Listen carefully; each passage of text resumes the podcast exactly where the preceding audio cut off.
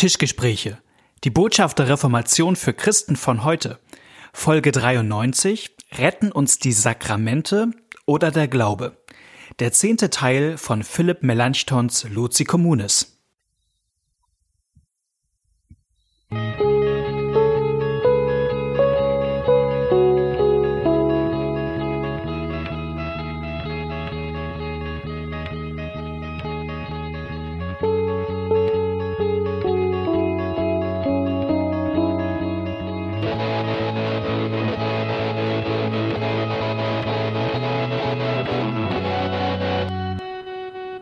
Herzlich willkommen bei den Tischgesprächen. Mir gegenüber sitzt Pastor Malte Dietje in Hamburg und auf der anderen Seite des Bildschirms sitze ich hier in Neustadt. Mein Name ist Knut Nippe und ich begrüße unsere Hörer und Hörerinnen und Malte, dich begrüße ich auch. Ich freue mich, hier bei dir in deiner Sendung zu sein, Knut. Ja. Genau, und wir lesen zurzeit mit unseren ähm, Hörenden ein altes Buch, was dieses Jahr 500 Jahre alt geworden ist. Und zum Geburtstag haben wir es nochmal rausgekramt, denn der Inhalt hat es in sich. Jo. Es sind die Luci Communis von Philipp Melanchthon, die, so sagt man, erste evangelische Dogmatik, erste evangelische Glaubenslehre, mhm. wo er so anhand der Bibel die wichtigsten Themen rausarbeitet, die man als Christ in seinem Glaubensleben wissen muss.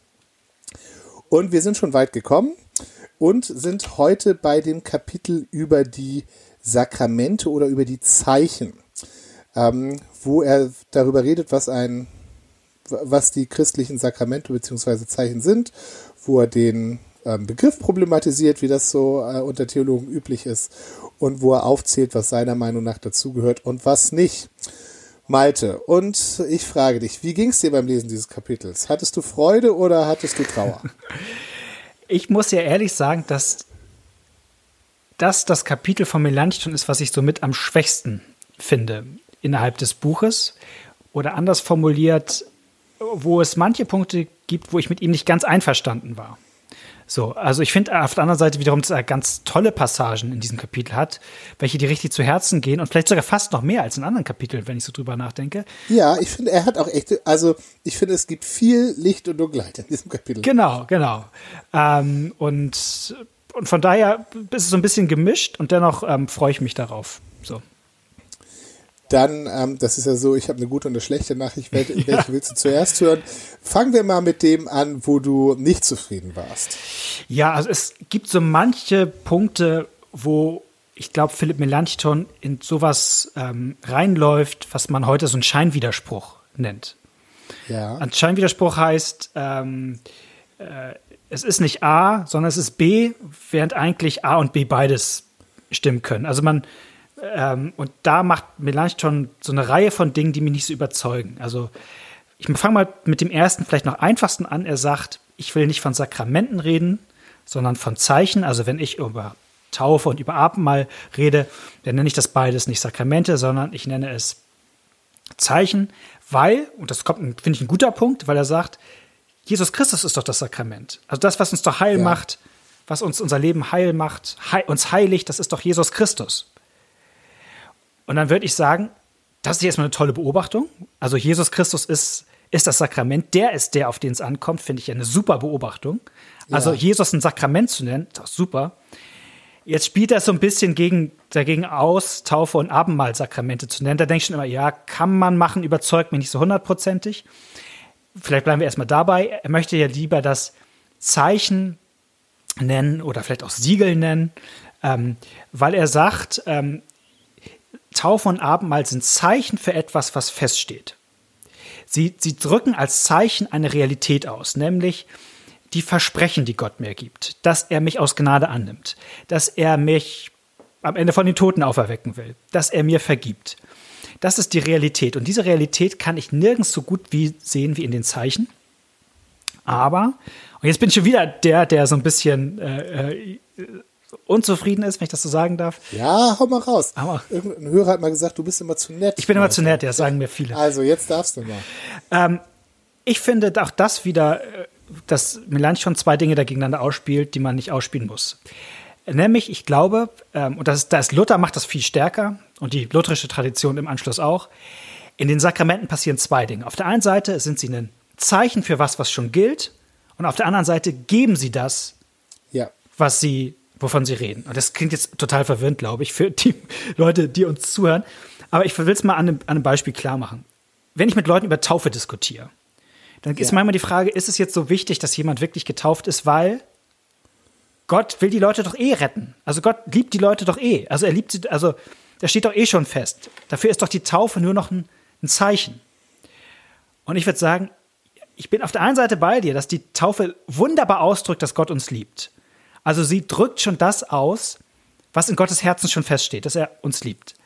Und gleichzeitig, und das ist, glaube ich, so ein bisschen, was uns Lutheraner auch im frommen Spektrum so ein bisschen verrückt macht, dass wir sagen würden, aber es gibt auch gleichzeitig das. Also die Taufe ja. drückt, drückt nicht nur aus, dass wir von Gott gerettet sind, sondern sie rettet uns wirklich. Also 1. Petrus 3,21, die Taufe rettet uns. Also in meiner Taufe wurde ich tatsächlich neu geboren.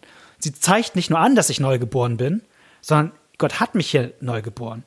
Das Abendmahl drückt auf der einen Seite symbolisch aus, dass Gott mir vergibt, aber es gibt mir auch ganz real diese Vergebung in mein Leben rein. Und ich finde, man muss das nicht gegeneinander ausspielen, sondern man kann sagen, beides ist richtig. Und das ist bei Luther stärker und Melanchthon, ich, ja, da ist das so ein bisschen A oder B und ich denke, es muss nicht nur A oder B sein, sondern es kann beides sein. Genau, den Punkt, dass durch die Taufe zum Beispiel wirklich etwas passiert, mhm. den, der ist bei ihm sehr, sehr schwach. Mhm. Und das macht ihn sympathisch äh, für Christen aus dem Spektrum, die das im Luthertum immer äh, zu doll finden oder mhm. zu katholisch, sag ich mal so. Die mhm. sagen, na hier, aber Melanchthon, der war doch viel besser. Und da gebe ich dir recht, da würde ich auch sagen, nee, da lässt Melanchthon sich leider ähm, von einer Sache, die er zu Recht ablehnt, da können wir gleich nochmal mhm. drauf kommen. Mhm. Also ich glaube, er sieht eine Gefahr und mhm. der will er ausweichen und weicht zu sehr aus, fällt auf der anderen Seite vom Pferd und dann ist es bei ihm sozusagen nur noch etwas, was gezeigt wird, aber nicht mehr was bewirkt wird. Mhm. Ich finde es interessant, ähm, an einer Stelle sagt er, also bietet er dem Leser an, äh, wenn man mit Zeichen nicht zufrieden ist, dann sagt er, na, wenn, wenn du willst, dann nenn es Siegel. Ja. Das finde ich besser, mhm. weil ich finde, ein Siegel ist ein gutes, ähm, ein gutes Wort, weil wir ja mit einem Sie weil ein Siegel stärker ausdrückt, dass etwas ähm, eine Wirkung auch hat. Ja, wenn man früher hat man was gesiegelt und damit war es dann ähm, das hatte die Wirkung, dass es damit gültig war. Mhm. Heute ist, heute wäre das Beispiel die Unterschrift. Ne? Also wenn ich dir ein, es macht einen Unterschied, ob ich dir sage, Malte, ich möchte dir 1000 Euro schenken, da freust du dich auch schon, oder ob ich dir einen Scheck in die Hand drücke, wo 1000 Euro draufstehen und den ich dann vor deinen Augen unterschreibe. Mhm. In dem Moment, wo ich den unterschreibe und dir gebe, sagst du, das sind 1000 Euro. Die gehören mir jetzt. Ich, ich, ich habe jetzt 1000 ja, Euro. Ja. Und das geschieht durch meine Unterschrift. Wenn, wenn auf dem Check 1000 Euro und nicht meine Unterschrift steht, ist es nicht. Also meine Unterschrift macht da einen Unterschied. Mhm. Ja, super Bild. Ich habe da lange dran gesessen. ja, soll, soll ich nochmal, also ich, ja? äh, ich äh, bei den Eignen ist man ja immer, vielleicht sage ich nochmal, an welchen Stellen ähm, sozusagen wo, wo das Problem liegt, weswegen Melanchthon mhm. so sehr in die andere Richtung geht. Ja. Man könnte ja jetzt falsch denken, okay, das, was den Scheck so gültig macht, ist dieses komische Bild Knut Nippe. Was, ja. Also wenn, wenn ich, das macht es jetzt wirksam. Das bedeutet, wenn ich einen Scheck habe mit 1000 Euro, wo die Unterschrift noch nicht ist, aber es gelingt mir, dieses Bild eins zu eins zu kopieren und das abzumalen, dann ist es das Gleiche. Also es kommt sozusagen, ähm, also indem man sozusagen meine Unterschrift von mir loslöst, von meinem Willen loslöst und sozusagen nur auf die, die Grafik, nenne ich das jetzt mal, gucke. Das wäre natürlich, weil man gelernt hat, die Grafik in, in der ersten Geschichte war sozusagen das, worauf es ankam, was es für dich wertvoller gemacht hat, dass da wirklich die, jetzt da unten was steht. Und dann sagt man, okay, das kann ich doch irgendwie kopieren. Und so gab es auch die Vorstellung, dass die Sakramente dadurch wirken, einfach, dass man die Handlung richtig vollzog. Also indem man das Äußerliche einfach ähm, richtig machte. Und dass das, dass das wirksam sei. das war eine ähm, diskutierte Vorstellung, ob das so ist oder nicht. Und da, vor dieser Vorstellung hat Melanchthon so viel Angst, das sagt er auch ausdrücklich, der ähm, theologische Fachbegriff ist ex opere operato, also dass eine Sache aus sich alleine heraus, mhm. also alleine durch, die, durch den Ablauf wirkt. Das findet er so schlimm, davon will er sich distanzieren und distanziert sich meines Erachtens zu weit. Äh, dass der, der eigentliche Ablauf, die Wirkung erfolgt, davon distanziert er sich so weit, dass ihm eigentlich die Wirkung auch so ein bisschen verloren geht. Ja, er sagt das ja, er spitzt das so zu und sagt, ähm, oder anders angesetzt, man dachte damals, der Glaube ist egal für die Frage, ob die Sakramente wirken. Also, du bekommst Vergebung, wenn du zum Abendmahl gehst, einfach weil du dahin gehst. Unabhängig davon, ob du dem vertraust, was dir dazu gesagt wird. Ja. Unabhängig, ob du an das glaubst, was da passiert. Es passiert einfach dadurch. Mein, mein Lieblingsbeispiel dafür ist immer, ich hatte mal eine Trauung, da waren ganz viele Katholiken und ich habe am Anfang gesagt, wir feiern im Namen des Vaters, des Sohnes und des Heiligen Geistes, das Kreuz gemacht. Und ich sah da irgendwie fünf, sechs Leute, die sich auch bekreuzigten, dabei die Augen verdrehten. Also die diese Handlung mitmachten, aber wo du ihn anmerktest, ihnen ist es gerade irgendwie echt, also das ist keine innere, oh, ich erinnere mich jetzt gerade an meine Taufe und ich freue mich darüber, sondern ihre innere Haltung war, ähm, sagen wir mal, eher anders als äh, glaub, glaubensvoll. Und das, und da sagt mir eigentlich dann, nee, das ist es nicht. Also ich, ich soll schon auch ähm, das im Glauben annehmen. Und ähm, er geht dann leider, finde ich, einen Schritt zu weit und sagt, es kommt dann nur auf den Glauben an und gar nicht auf die Sakramente. Er, er spitzt das so zu und sagt, nicht, ja. nicht die Sakramente rechtfertigen uns, sondern der Glaube. Und ich sage, ja okay, man muss es nicht gegeneinander ausspielen. Und in der lutherischen ja. Tradition hat man es auch gemacht. Man hat gesagt, die Sakramente sind die Gebemittel, mit denen uns Gott die Gnade gibt, oder die, auch die Predigt auch dazu. Und, und, der, und der Glaube ist das Nehmemittel, also wie wir es empfangen.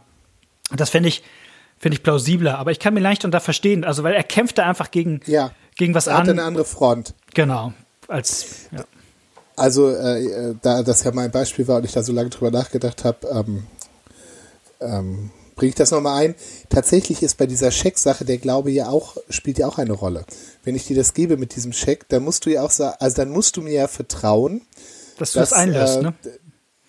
Also du musstest, um es einzulesen, musst du zur Bank gehen. Mhm. Wenn du sagst, was ist das denn? Das ist ja nur ein Zettel mit einem Namen drauf. Also das ist ja Quatsch, der hat mich veräppelt äh, und schmeißt es weg. Dann hast also dann, dann hast du nichts davon. Sondern mhm. Äh, mein, mein Scheck und mein Geschenk setzt voraus, dass du es vertrauensvoll annimmst und auch, ja, dass du es annimmst und auch einsetzt.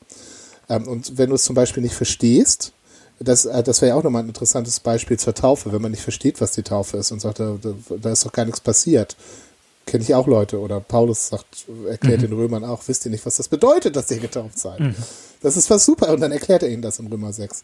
Ähm, also wenn ich, was weiß ich, meiner kleinen Tochter ähm, so einen Check gebe, dann denkt die, ja, das ist, also die versteht das nicht, wie toll das ist, wenn ich ihr einen Scheck über 1000 Euro gebe. Ne? Die will lieber ein Stück Schokolade.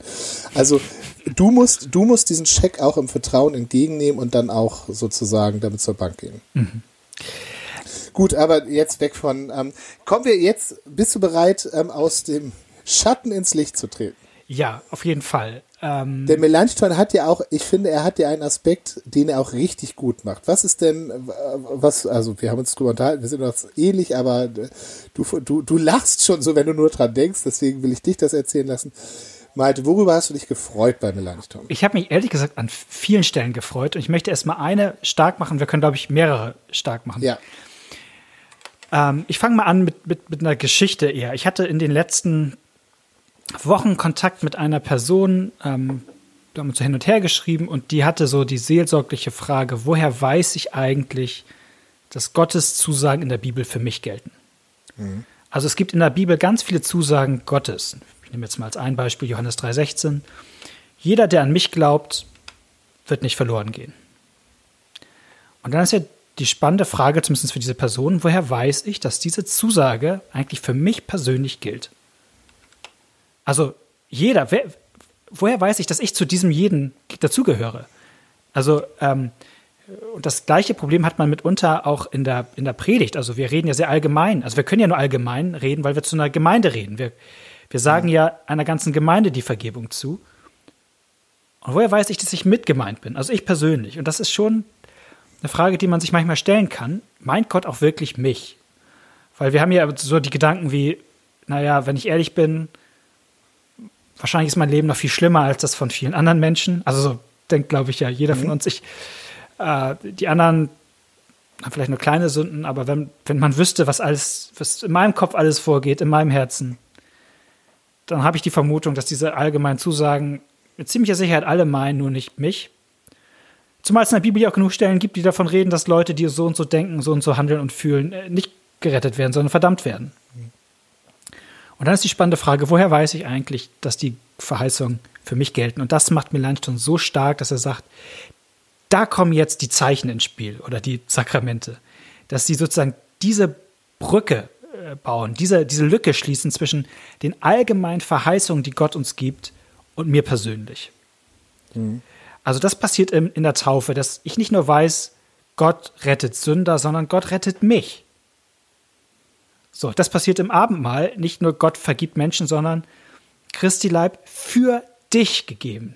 An der Stelle nicht nur für euch, sondern für dich, also für mich persönlich. Und das ist auch gleichzeitig, was er in der, in der, in der Beichte stark macht. Und ich möchte jetzt mal einen Satz von ihm vorlesen, weil der das, glaube ich, so zusammenfasst. Ja. Da sagt er, Zitat, die private Absolution ist so notwendig wie die Taufe. Denn obwohl du hörst, dass das Evangelium der ganzen Gemeinde überall verkündet wird, bist du doch erst dann dessen gewiss, dass du ganz speziell gemeint bist, wenn du unter vier Augen und persönlich die Absolution zugesprochen bekommst. Das, ja, Punkt. Ja, ich, also ich muss, also ich kann das grundsätzlich unterschreiben. Ich finde, es ist jetzt so stark gemacht, dass man vielleicht sogar fast ein schlechtes Gewissen kriegen könnte, wenn man sagt, äh, ich habe mir diese Frage noch nie gestellt. Ich lese mhm. es in der Bibel und freue mich immer direkt. Ähm, Super. Habe ich da was Super. übersehen? Da würde ich sagen, nein, nein. Also es geht, es geht nicht darum zu sagen, ähm, das, das ist sozusagen, ohne das gilt es nicht, mhm. sondern es gibt auch Leute, die lesen das und können das auf sich beziehen.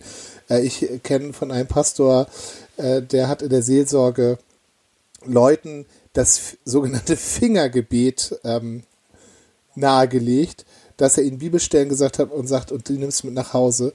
Und dann legst du jeden Tag deinen Finger auf diese Stelle und sagst, danke Gott, dass das für mich gilt. Ja, mhm. also so. Also das ist, das ist auch okay, aber das andere, das andere ist als zusätzlich Verstärkung und Hilfe mhm. gemeint. Ähm, und weil du es mit der Beichte gesagt hast, ich hatte da tatsächlich neulich auch ein interessantes Gespräch über Beichte, wo mich auch einer fragt, ja, kann ich das nicht auch alleine Gott sagen? Habe ich gesagt, klar kannst du das.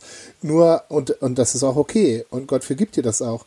Nur, vielleicht kennst du es auch, dass es da so eine Stimme gibt, die sagt, na, na, na, und meint er das oder vergibst du dich nur selber?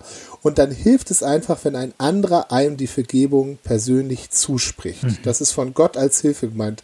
Von Bonhoeffer gibt es in gemeinsames Leben den Supersatz, der Christus im Bruder ist stärker als der Christus in dir. Also Gott hat uns auch so gemacht, dass wir uns als Gemeinschaft da gegenseitig stützen, dass das stärker ist. Das soll das andere nicht, nicht ähm, ungültig machen oder so. Aber es soll zeigen, dass Gott noch besondere ähm, Mittel und Stärkungen eingesetzt hat, die, die dir auch helfen sollen, wenn du in Anfechtung bist, dass du das persönlich zugesprochen bist, spürbar, ja, also du kriegst den Leib Christi in die Hand oder in den Mund gelegt. Ähm, also diese, diese persönliche Zuspitzung, das finde ich, macht äh, Melanchthon in guter Weise groß. Mhm. Gibt es irgendwas, wo du gesagt hast, da ist jetzt Licht? Also wir hatten ja am Anfang gesagt, es gibt ein Licht und Schatten. Ähm, und es gibt, gibt äh, wir sind ja gerade in dem Bereich, uns zu freuen an dem, was Melanchthon schreibt. Gibt es da was, wo du äh, besonders sagen würdest, da ist mir das Herz aufgegangen? Tatsächlich auch bei, bei dieser Sache, was wir eben besprochen haben, also äh, du, du hast ja schon so gestrahlt. äh, ich, also ich fand das so gut, das habe ich mir auch gern von dir nochmal angehört. Äh, bei der, gerade bei der Taufe hat er auch ähm, dieses Gute, dass er sehr stark betont, diesen Übergang vom Tod zum Leben. Mhm. Also das Taufe den Zuspruch und die Gabe neuen Lebens bedeutet. Das finde ich an der Stelle auch echt stark, indem man, ich hatte es eben schon mit Römer 6, an dem man zum Beispiel sich an Römer 6 orientiert, mhm. wo das heißt, dass wir durch die Taufe mit Gott begraben werden, damit so wie Christus auferstanden ist, auch wir mit ihm in einem neuen Leben wandeln. Ähm, mit Gott begraben äh, werden, hat er gerade gesagt. Und, mit und, Christus. Ja, hier stimmt, aber ich sagte es mit Gott und ich musste schmunzeln, weil ich, das ist ja trotzdem richtig. Ja. ähm, Und er, aber er, das ist, ein, er bringt dann noch andere Bibelstellen, die dieses Motiv mhm. haben mit dem mit dem Bad der Wiedergeburt, glaube ich, mhm. und ähm, aus dem ersten Timotheusbrief, ne? Genau. Also, genau, und Durchzug durch Schilfsmeer. Also, wo auch das Volk Israel sozusagen durch das Schilfmeer als Symbol des Todes, vor, also vorher hatten sie Angst, dass es ihr Tod ist, ja. Es war dann aber der Tod ihrer Verfolger. Und sie waren danach frei, hatten ein neues Leben.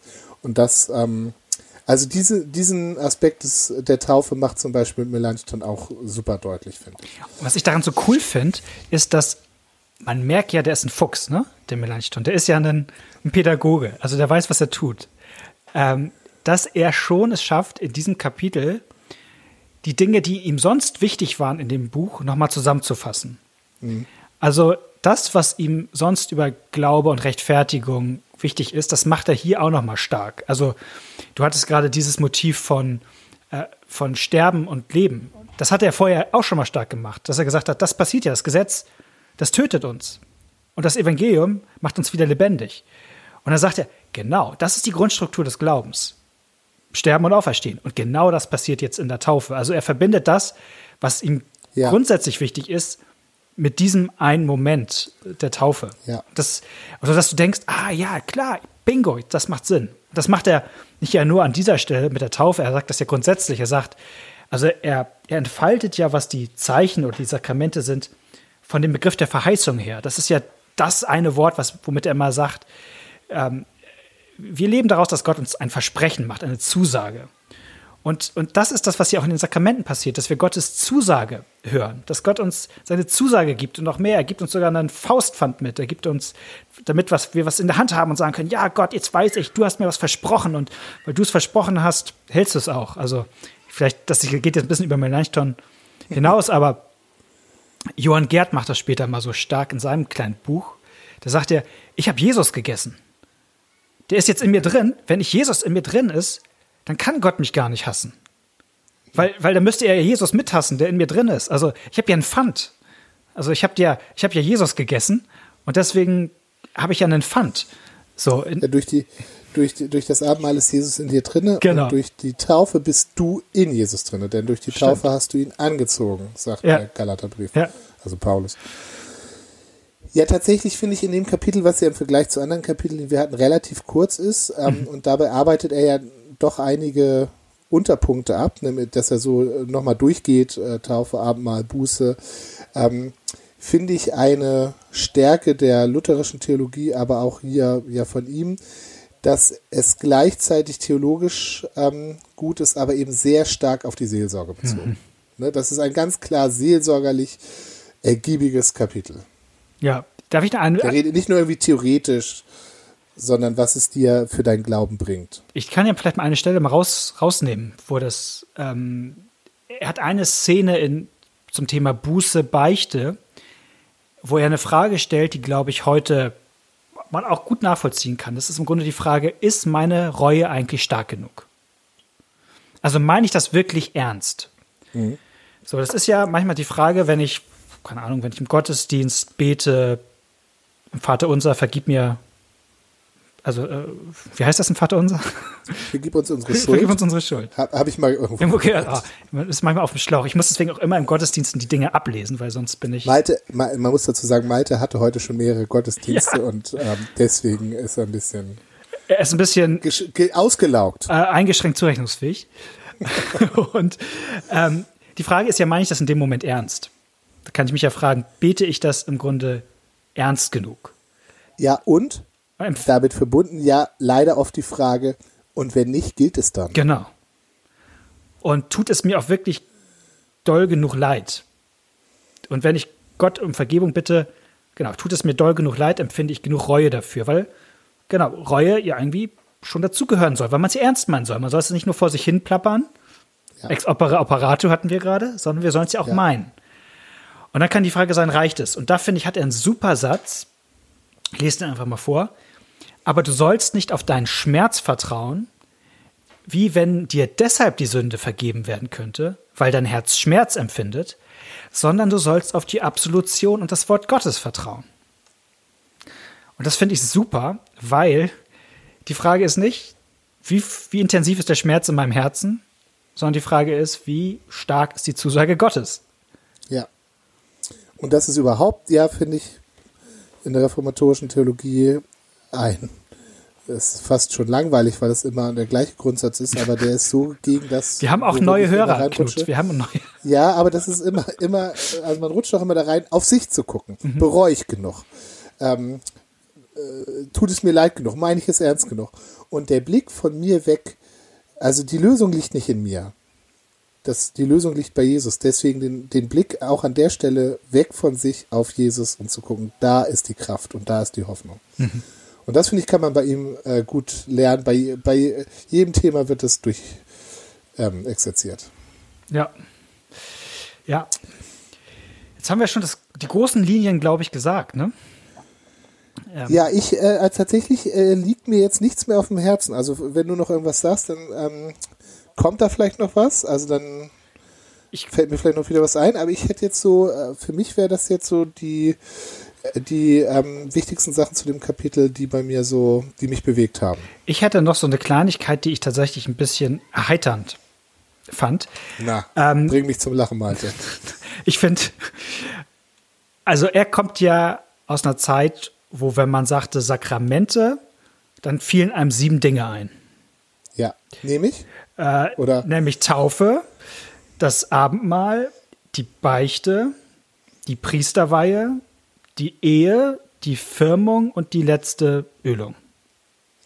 Genau. Und meine Frage, wenn wir das im Konformantenunterricht besprechen, wir besprechen das manchmal beim Thema Reformation, mhm. die, die Clever-Frage jetzt, das hat nichts mit Wissen zu tun, sondern mit Cleverness.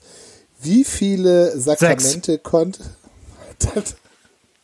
Danke, dass ich die Frage zu Ende spielen äh, durfte. Wie viele Sakramente konnte ein guter ähm, Katholik maximal in seinem Leben empfangen? Und warum sechs und nicht sieben, Malte?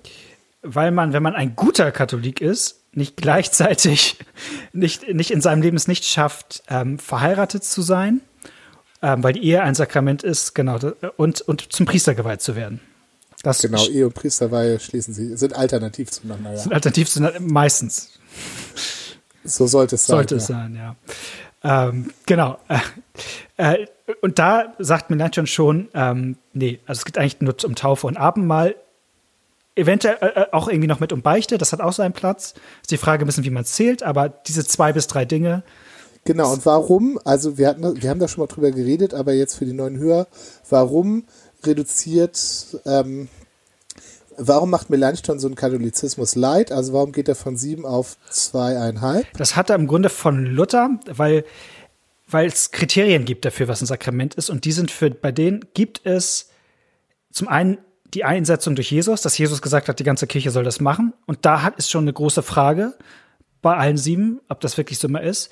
Und die andere Sache ist, ob da eine, eine elementare Handlung, also was, also beim, beim, bei der Taufe gibt es das Wasser, beim Abendmahl gibt es Brot und Wein. Ähm, bei, bei der Ehe weiß man schon nicht mehr, durch welches Element eigentlich die Gnade gegeben sein soll. Das, das wäre noch ein Kriterium. Gibt, vermittelt es eigentlich Gnade? Also bei uns sind das ja Gnadenmittel. Und da würden wir immer sagen, verheiratet zu sein ist eine tolle, ein toller Segen Gottes, aber ich werde dadurch nicht gerecht vor Gott. Das heißt ja, Gnade genau. vermittelt. Und es, und es ist kein Gebot, ne? Also ja. da, die, die Sakramente sind ja geboten, da sagt Jesus so, das sollt ihr machen. Mhm. Das gilt für alle. Also alle sollen getauft werden und alle sollen das Abendmahl nehmen, Abendmahl sogar regelmäßig wiederholen.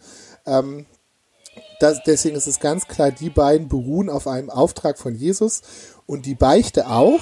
Also es gibt auch einen Auftrag von Jesus, auch Leuten ihre Sünden zu ähm, erlassen und so. Und bei der Beichte ist Luther sich aber nicht ganz sicher, weil da dieses, dieses Element fehlt. Mhm. Also es gibt nicht Wasser und es gibt nicht Brot. Wir haben vorhin darüber geredet, ob eigentlich die Berührung bei der Beichte konstitutionell dazugehört.